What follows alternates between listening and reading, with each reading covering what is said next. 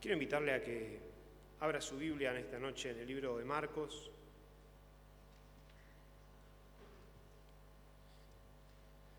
Capítulo 14.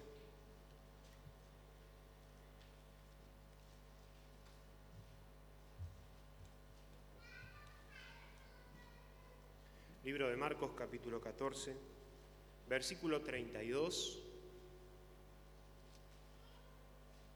Dice lo siguiente. ¿Lo tiene? Amén. Vinieron pues a un lugar que se llama Getsemaní y dijo a sus discípulos, sentaos aquí, entre tanto que yo oro. Y tomó consigo a Pedro, a Jacobo y a Juan y comenzó a entristecerse y a angustiarse. Y les dijo, mi alma está muy triste hasta la muerte, quedaos aquí y velad. Y yéndose un poco adelante se postró en tierra y oró que si fuese posible pasase de él aquella hora. Y decía, Abba Padre, todas las cosas son posibles para ti, aparta de mí esta copa, mas no lo que yo quiero, sino lo que tú. Vino luego y los halló durmiendo y dijo a Pedro, Simón, ¿duermes? ¿No has podido velar una hora? Velad y orad para que no entréis en tentación. El espíritu a la verdad está dispuesto, pero la carne es débil. Amén a la palabra del Señor. En esta noche, queridos hermanos, quiero compartir con ustedes no una prédica como la que solemos hacer siempre, sino contarles la historia de lo que estaba aconteciendo en aquel lugar. Por ahí no va a escuchar mucha teología, por ahí no va a escuchar nada nuevo de lo que usted conoce, pero es muy lindo que vayamos a la escena y vivamos esa misma escena nosotros también de lo que aconteció en aquella oportunidad. Saben, es interesante ver a, Jesús en aquel tiempo con sus discípulos recorriendo las aldeas, recorriendo las ciudades, enseñando, predicando, sanando a los enfermos, sanando a los leprosos, a los ciegos, este, levantando a los paralíticos, a aquellas personas que nunca han podido caminar, aquellas personas que nunca han podido ver, gozándose de lo que el Señor Jesucristo había hecho en ellos. Pero llega un momento donde siempre los discípulos se juntaban a, a cenar junto con Jesús, a compartir el pan, y en cada año había una cena especial, la Pascua. En cada año esos tres años que Jesús anduvo con ellos, o los dos años anteriores, se juntaba, pero Jesús desde chiquitito compartía la Pascua. Y estos dos años primeros que compartió con sus discípulos quizás hizo lo mismo. Pero ahora, imagínense la escena de la última cena del Señor Jesucristo, los últimos minutos o las últimas horas antes de ser crucificado en la cruz del Calvario. Llegan sus discípulos, se sientan en el lugar donde habían preparado para partir el pan, para compartir juntos. Y empiezan a contar quizás testimonios uno del otro y diciendo, lo que me sorprendió es cuando Jesús caminaba por las aguas. A mí lo que más me sorprendió es esa persona que estaba ciega y que, Jesús vino y puso barro en sus ojos y le mandó a lavarse y empezó a ver y nunca había visto y ahora un milagro. Y en eso se percatan que Jesús está sentado frente a ellos quizás. Y está sentado ahí y de una manera diferente a la que siempre estaba. Lo ven y quizás se quedan un poco tímidos porque no es el mismo Jesús que conocían o no tiene el mismo carácter o el mismo aspecto del Jesús que todos los días estaba compartiendo con ellos. Siempre fue un momento de alegría, siempre fue un momento de gozo, siempre fue un momento de júbilo pero ahora Jesús está en una situación diferente. Está triste, está angustiado, está dolido. Y los discípulos no saben qué es lo que le está pasando. ¿Qué es lo que le está pasando? Y toma el pan y parte el pan y le entrega a sus discípulos para que compartan. Toma la copa, bendice la copa lo entrega para que lo compartan también, para que participen. Pero no era el mismo Jesús estaba dolido, estaba angustiado, estaba triste, algo pasaba. Y me imagino que esa cena de los discípulos fue muy diferente a lo que estaban acostumbrados. Porque en un momento Jesús dice, uno de los que está acá me va a entregar, uno de ustedes me va a entregar. ¿Se imagina el pan de los discípulos acá pasando y tratando de bajar? ¿O cuando le daba la copa tratando de que baje lo que estaban tomando? Y quizás se miraban unos a otros y decían, ¿qué le pasa? No entendían de que estaban llegando las últimas horas de Jesucristo, antes de ser crucificado. Ellos pensaron que lo iban a tener a Jesucristo por siempre. Ellos pensaron que Jesucristo venía a reinar sobre Israel, sobre Jerusalén, iba a sacar a los romanos de ese lugar y él iba a ser coronado rey de los judíos. Y ahora se encuentran con que todavía uno de los que estaba allí le iba a entregar. Ahora, imagínense, dice el que lleve el pan mojado, el que moja el pan conmigo, ese va a ser. Y todos se preguntaban dentro si seré yo, Señor, seré yo. Y Judas estaba ahí y agarró el pan mojado y tragó y quizás ni cuenta se dio.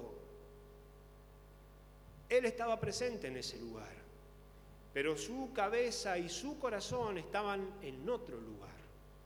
Estaban pensando en algo otro, estaban maquinando otra cosa. Y me puse a pensar, muchas veces pasa lo mismo con nosotros. Muchas veces estamos en este lugar, estamos en un culto, estamos en una reunión, pero nuestra cabeza, nuestro corazón, nuestros pensamientos, nuestra mente están en cualquier otro lugar, menos en este lugar. Están pensando en cualquier otra cosa, menos en lo que estamos escuchando o hablando o lo que el Señor está queriendo enseñar.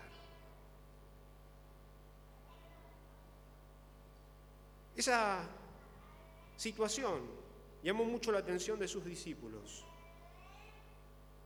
Termina la cena, terminó la cena y los discípulos quizás pensando, bueno, nos vamos a, ir, vamos a descansar, vamos a, a hacer cada uno de lo suyo. Y Jesús dice, ¿podemos cantar un himno? ¿Podemos cantar? E imagínense, quizás se miran unos a otros, Jesús quiere cantar. Y qué interesante sería saber qué cantó. Pero bueno, cantaron. Y ahora sí, terminaron de cantar y cada uno a su casa, pero Jesús le dice, ¿me acompañan a orar? ¿Me acompañan a ir a, a tener un momento de oración? Y quizás más le descolocó todavía a los discípulos a orar. Nosotros a orar. Nosotros vivimos todos esos momentos con Jesucristo. Veíamos a Jesucristo que en cada oportunidad que tenía para estar solo, después de, de predicar, después de sanar, después de enseñar, se apartaba sin que nadie se dé cuenta y pasaba horas orando. Y eso fue lo que hizo su ministerio, de esa manera, orando, hablando con Dios, teniendo la comunión con Dios, formó a todo ese grupo de discípulos que, que lo tenían ahí, que lo estaban acompañando. Pero nosotros a orar. Y es interesante porque de todos los discípulos que estaban ahí, tres nomás terminan ahí arriba orando con Jesucristo. Algunos se fueron dispersando, Judas se fue a hacer de lo suyo a encargarse de lo que estaba pensando en hacer, y tres de sus discípulos acompañaron a Jesús al huerto a orar. Ahora, ¿qué sabían orar los discípulos? En un momento los discípulos le dicen, Jesús, los discípulos de Juan saben orar, enséñanos a orar, enséñanos cómo orar, qué decir, enséñanos a, orar. Y la única oración que sabían los discípulos era, Padre nuestro, que estás en el cielo, santificado sea tu nombre, venga a nosotros tu reino y hágase tu voluntad, como en el cielo, así también en la tierra. Y les enseñó el Padre nuestro. Ahora imagínense, Jesús llega al huerto y le dice, quédense acá y oren, oren, velen. Y yo me adelanto un poco más para orar. Quizás se miraron entre los tres y la única oración que sabemos es el Padre Nuestro. Entonces, Padre Nuestro que estás en el cielo, 60 segundos.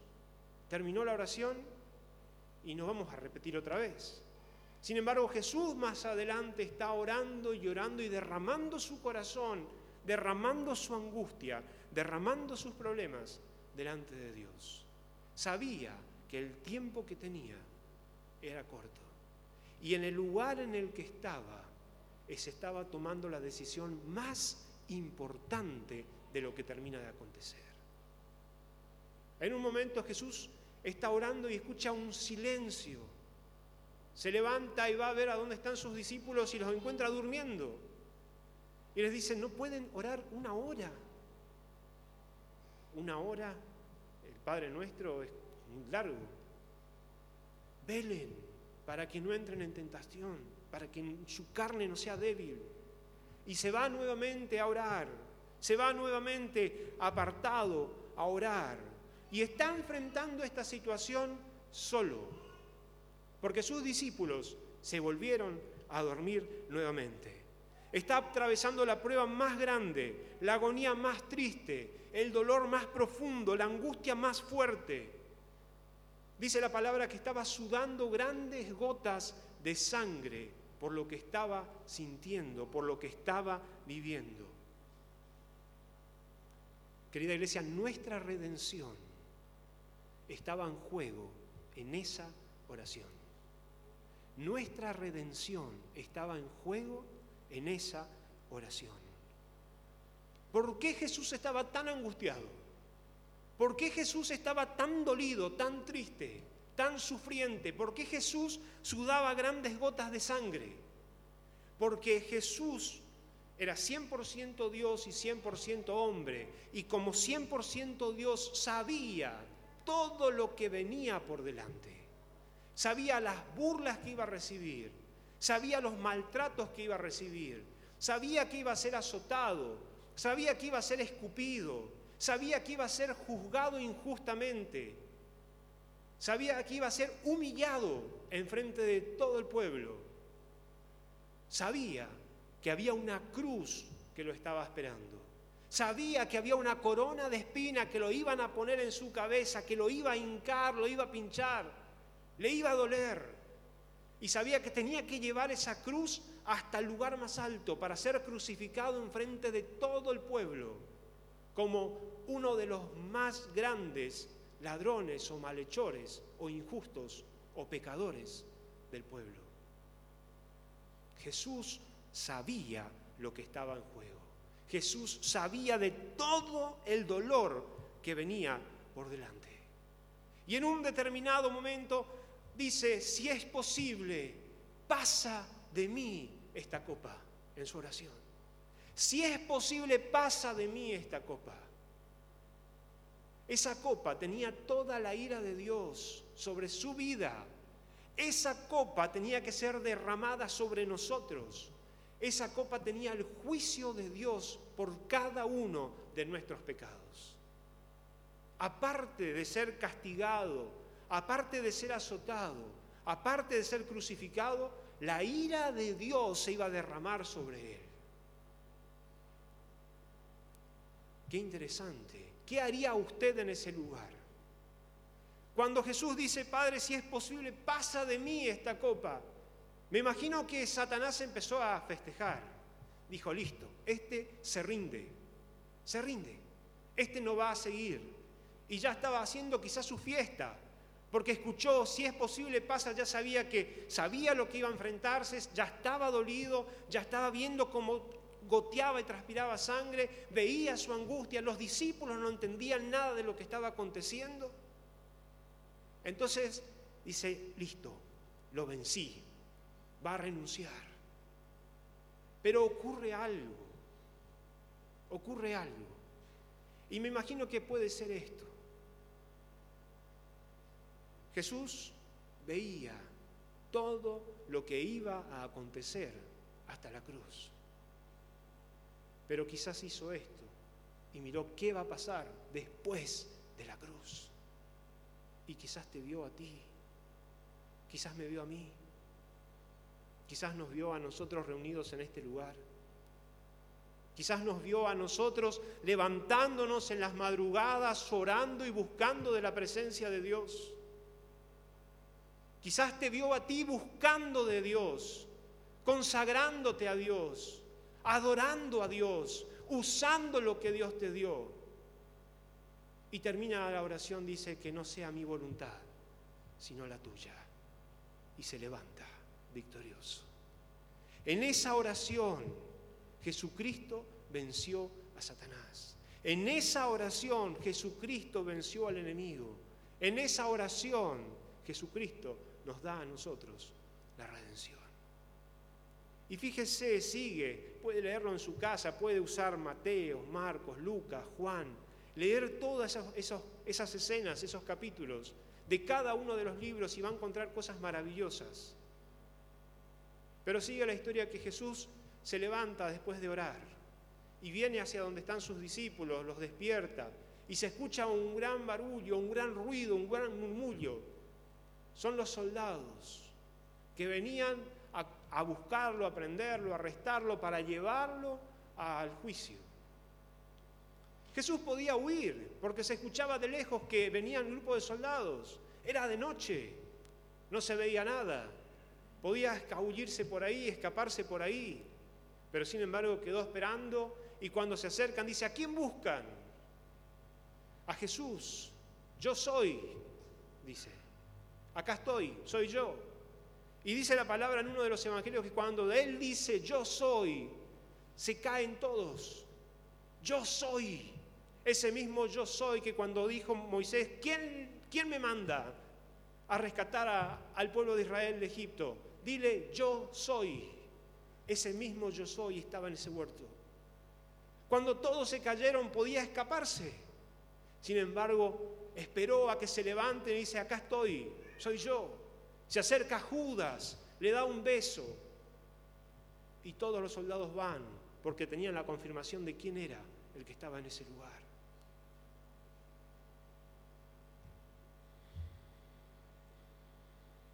Lo llevan a un juicio, a un juicio en la madrugada. Qué interesante. Un juicio injusto.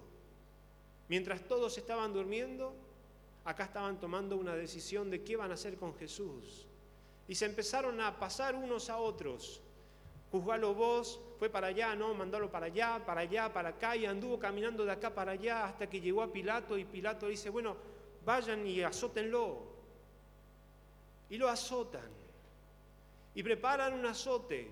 Y ese azote, unos dicen que tenía siete cuerdas, otros dicen que tenía tres cuerdas, pero sí concuerdan, sí concuerdan que en las puntas tenían unas bolitas de acero y tenían pedazos de huesos.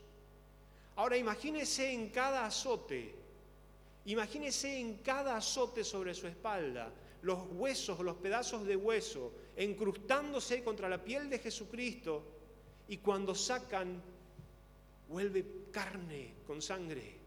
Y nuevamente otro azote y otro azote y otro azote. Imagínese cómo quedó su cuerpo.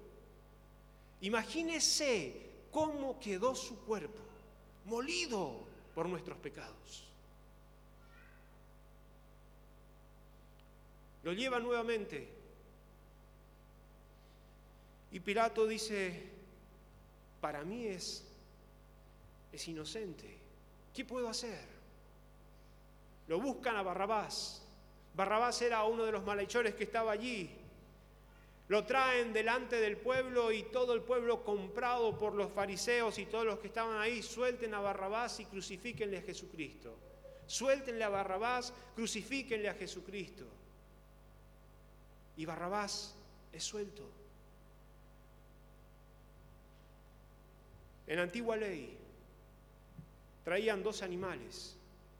Uno era sacrificado por los pecados, uno era ofrecido como un sacrificio y el otro lo imponían sus manos y lo liberaban. Pilato quizás quiso hacer eso. Dijo, vamos a traer al peor de los malhechores, lo ponemos acá, le crucificamos a él y a Jesús lo largamos. Pero crucifiquen a Jesucristo y suelten a Barrabás. Y sigue el relato. Jesucristo, con ese veredicto, con esa sentencia de muerte, con esa sentencia de crucifixión, con ese cuerpo lastimado, con ese cuerpo azotado, con ese cuerpo sangrando. Imagínese cuánta sangre ha perdido en ese lugar de los azotes, sin fuerzas, sin comida, porque pasó toda la noche. Acuérdese que estaba en el huerto orando y ahora está en la mañana, no comió nada, no tenía con qué fuerzas ponerse de pie y le dicen vas a tener que llevar la cruz hasta ahí arriba. Y con todo ese cuerpo lastimado, dolido y sin fuerzas, ponen esa pesada cruz, esa pesada carga en sus hombros y le hacen caminar hasta el Gólgota. Mientras tanto, todo el pueblo burlándose, mientras tanto todo el pueblo escupiéndole, mientras tanto todo el pueblo humillándolo, llega hasta allá arriba, le sacan su ropa, lo humillan delante de todos, lo clavan en esa cruz, lo clavan en ese madero, una cruz que ni siquiera era para él, porque según la costumbre, los, romanos preparaban una cruz a medida de la persona que, iba a ser crucificada. Y la cruz era preparada cinco días antes y esa cruz tenía las medidas de esa persona. ¿Y cómo van a preparar una cruz para Jesucristo si lo arrestaron esa noche y al otro día ya lo estaban crucificando? No era con sus medidas. El primer clavo quizás entra bien, pero el segundo clavo para la mano ya tienen que forzarlo a estirar y lo clavan. Clavan sus pies y lo levantan en ese lugar. Lo levantan ante toda la multitud de gente que lo estaba mirando. Y según los médicos, al hacer un estudio de todo lo que estaba pasando con Jesucristo, al hacer un estudio de todo lo que Jesucristo padeció hasta llegar a ese lugar, dicen que como mucho 15 minutos debería estar muerto por ahogamiento. Pero Jesús sabía que su sacrificio tenía que ser perfecto no podía morirse ahogado. Entonces, quizás hacía esto para respirar y se apoyaba en sus clavos para respirar. Y todo lo estaba haciendo por ti y por mí. Por ti y por mí. Y en ese lugar, mira a los cielos, levanta su cabeza hacia arriba y los cielos están cerrados. Y levanta su voz y dice, Padre, ¿por qué? ¿Por qué me has desamparado? ¿Por qué me has abandonado, Padre? ¿Por qué me has dejado solo? Agacha su cabeza y quizás vea toda la multitud que estaba enfrente, que se estaban burlando y riendo y dice, Padre, perdónalos, porque no saben lo que hacen. Y cuando ya no hay nada más para hacer, cuando ya no hay nada más para hacer, Dice, consumado es. Consumado es. Y dice algo interesante. En tus manos entrego mi espíritu. En tus manos entrego mi espíritu. Y expiró.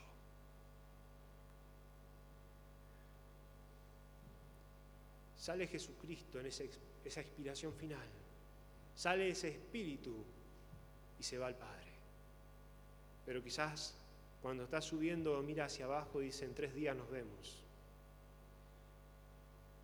Pasaron tres días. Un grupo de mujeres iban al sepulcro y se encuentran con que la piedra estaba corrida. Entran al sepulcro y el cuerpo no está. Y ángeles que le dicen, ¿por qué buscáis entre los muertos al que vive? ¿Por qué buscáis entre los muertos al que vive? Él no está aquí. Él ha resucitado. Gloria a Dios. Salieron a dar las buenas nuevas. Y pasa el tiempo y se encuentra Jesús con sus discípulos, se encuentra Jesús con todos sus seres queridos y sus amigos. Y nos cuenta la Biblia que 40 días más convivió con ellos y fue llevado a los cielos. Fue llevado a los cielos y antes de irse dice, voy al Padre a preparar lugar para vosotros voy al Padre a preparar lugar para vosotros.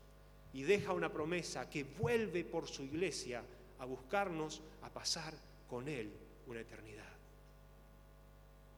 E imagínese esa entrada triunfal ahí en los cielos con los ángeles que, que lo estaban acompañando. Llega a ese portón del cielo y escuchan la voz, alzado puertas eternas, que entrará el Rey de Gloria. ¿Quién es el Rey de Gloria? Cristo es el Rey de Gloria. Y estaba pensando en esto, justo en esta noche que tenemos la Santa Cena. Mañana se repite el mismo mensaje con distinto público pero una ocasión especial para compartir la cena del Señor. Porque todo este sacrificio, todo este sufrimiento, todo lo que estaba aconteciendo, todo lo que escuchamos, más muchos detalles más que obviamos, querida iglesia, lo hizo por cada uno de nosotros. Lo hizo por ti y lo hizo por mí. Y gracias a esa cruz, gracias a ese sacrificio, gracias a esa sangre derramada en aquella cruz del Calvario, nosotros hoy estamos en este lugar. Esa muerte de Jesucristo y la resurrección de entre los muertos le ha sacado toda autoridad a Satanás y mientras que nosotros estamos bajo su cobertura, mientras que nosotros somos hijos de Dios y lo somos fieles, el enemigo no tiene poder sobre nosotros. Como escuchamos hoy hay un cerco, alrededor de cada uno de sus hijos. No merecíamos estar acá, era nuestro ese lugar, pero Él pagó el precio por nosotros. Porque de tal manera amó Dios al mundo que dio a su Hijo unigénito para que todo aquel que en Él cree no se pierda, mas tenga vida eterna. ¿Crees en el Señor Jesucristo? ¿Crees en el Señor Jesucristo? ¿Crees en el poder de esa cruz? ¿En el poder de esa sangre vertida en esa cruz? ¿Crees en el sacrificio que hizo por ti? Alguien tenía que pagar ese precio y Él ocupó nuestro lugar. Y mediante esa muerte, esa sangre derramada, nos rescató de las manos de Satanás. Nos rescató de las garras del enemigo. Nos sacó de una vida de esclavitud, de una vida de condenación, pagando un precio que era impagable por nosotros era impagable por nosotros. Él lo pagó. Él, con su sangre pura, sin pecado, sin manchas, era el sacrificio perfecto. Pagó el precio delante de Dios para que nosotros seamos hijos suyos. Y es interesante algo. En Génesis, cuando el hombre peca con su mujer. Le dice Dios cuando se aparece y le da la sentencia, que habría una, enemistad entre la mujer y la serpiente, pero que de su simiente nacería alguien que le heriría en la cabeza. Si usted lee, los cuatro evangelios van a coincidir lo mismo. Dice que el Gólgota era llamado la calavera. Calavera es una cabeza. Y una cruz se estacó sobre esa calavera. Simbólicamente venció a Satanás. Simbólicamente el enemigo fue derrotado en esa cruz. Ahora, querida iglesia, ¿no estás menospreciando ese sacrificio que Jesucristo hizo por cada uno de nosotros? ¿No estamos menospreciando ese sacrificio que Cristo hizo por tu vida y por mi vida? No hay otro precio que pagar más grande que ese. No hay otro sacrificio para hacerlo por tus pecados. Es ese. No hay otra cosa que pueda remediar tu situación delante de Dios que esta, que esa cruz. no estamos menospreciando lo que Jesucristo hizo con nuestro comportamiento, con nuestras actitudes, con nuestros testimonios. No estamos menospreciando eso con nuestra falta de consagración, con nuestra falta de santidad, con nuestra falta de buscar de Dios, con, con usar lo que Dios nos dio. Dios nos dio cosas maravillosas. Usemos. Él pagó el precio para que tú puedas alabarlo. Él pagó el precio para que tú puedas adorarlo. Él pagó el precio porque quiere que estemos con Él en una eternidad. Si no,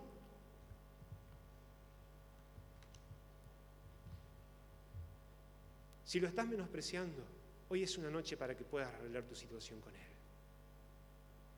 Hoy es una noche en la que puedes decir, Señor, te agradezco por lo que hiciste por mí.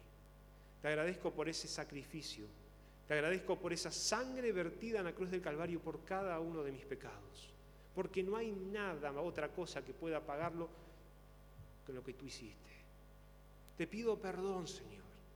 Y a partir de hoy quiero consagrar mi vida a ti. Quiero depender de ti. Quiero santificarme más a ti. Quiero ser usado por ti. Quiero usar lo que tú me diste para ti. Pero no solamente eso, quiero que otros también conozcan lo que tú hiciste por sus vidas. Nosotros conocimos a Jesucristo y fuimos alcanzados por Él. Pero también Jesucristo nos pide que compartamos esa bendición a otras personas para que también puedan experimentarlo.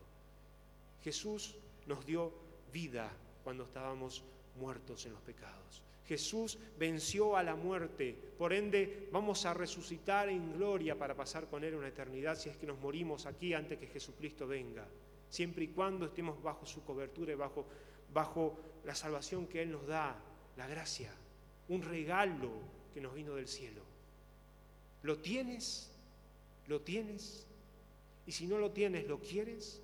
Está disponible para ti. Y espero que en esta noche a través de un simple repaso de lo que fue el camino de Jesucristo hasta la cruz del Calvario, el Espíritu Santo habla en nuestro corazón y nos ayude a valorar más ese acto maravilloso, ese acto que en esta noche lo vamos a recordar con la cena del Señor, recordando lo que Jesucristo hizo en la cruz del Calvario. Ponte de pie, querida iglesia, vamos a orar. Te damos gracias, Señor Gracias, Padre, por ese sacrificio maravilloso en aquella cruz. Gracias, Señor, porque has pagado ese precio tan grande y has ocupado el lugar que nos correspondía a nosotros. ¿Cómo no agradecerte, Dios? ¿Cómo no amarte? ¿Cómo no consagrar nuestras vidas a ti? Cuando sabemos que nosotros deberíamos estar en ese lugar, nosotros deberíamos estar en las garras de Satanás, pero tú has pagado el precio y hoy estamos en este lugar y nos has hecho hijos de Dios. Has pagado el precio delante de Dios por nuestros pecados, Señor. Gracias, Padre. Gracias, Señor. Gracias, Señor Jesús, porque no te has rendido en ese huerto de Getsemaní. Gracias porque no te has rendido en aquella oración, Señor. Gracias porque has visto más allá de esa cruz y nos has visto a nosotros en este lugar en esta noche. Nos has visto a nosotros y has visto a tantas otras personas que se están congregando y consagrando a ti y anhelando volver a verte, Señor.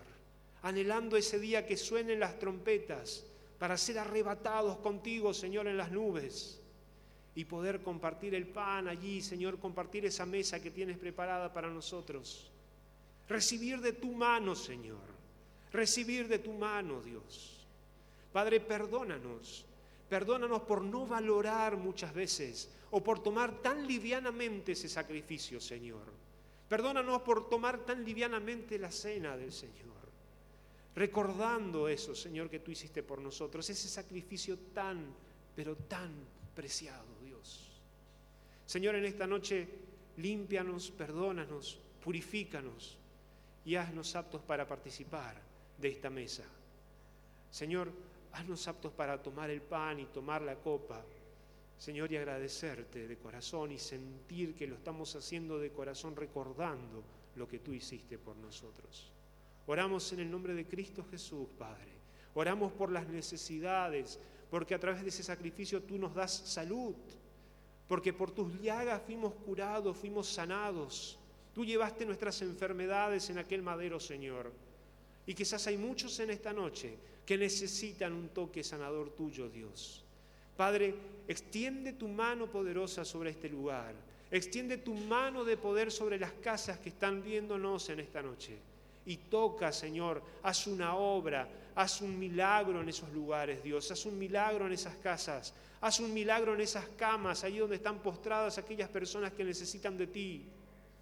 Sánalos, levántalos, fortalécelos y que podamos escuchar testimonios de lo que tú estás haciendo en medio de tu iglesia en este tiempo, Dios. Oramos en el nombre de Cristo Jesús. Amén y amén.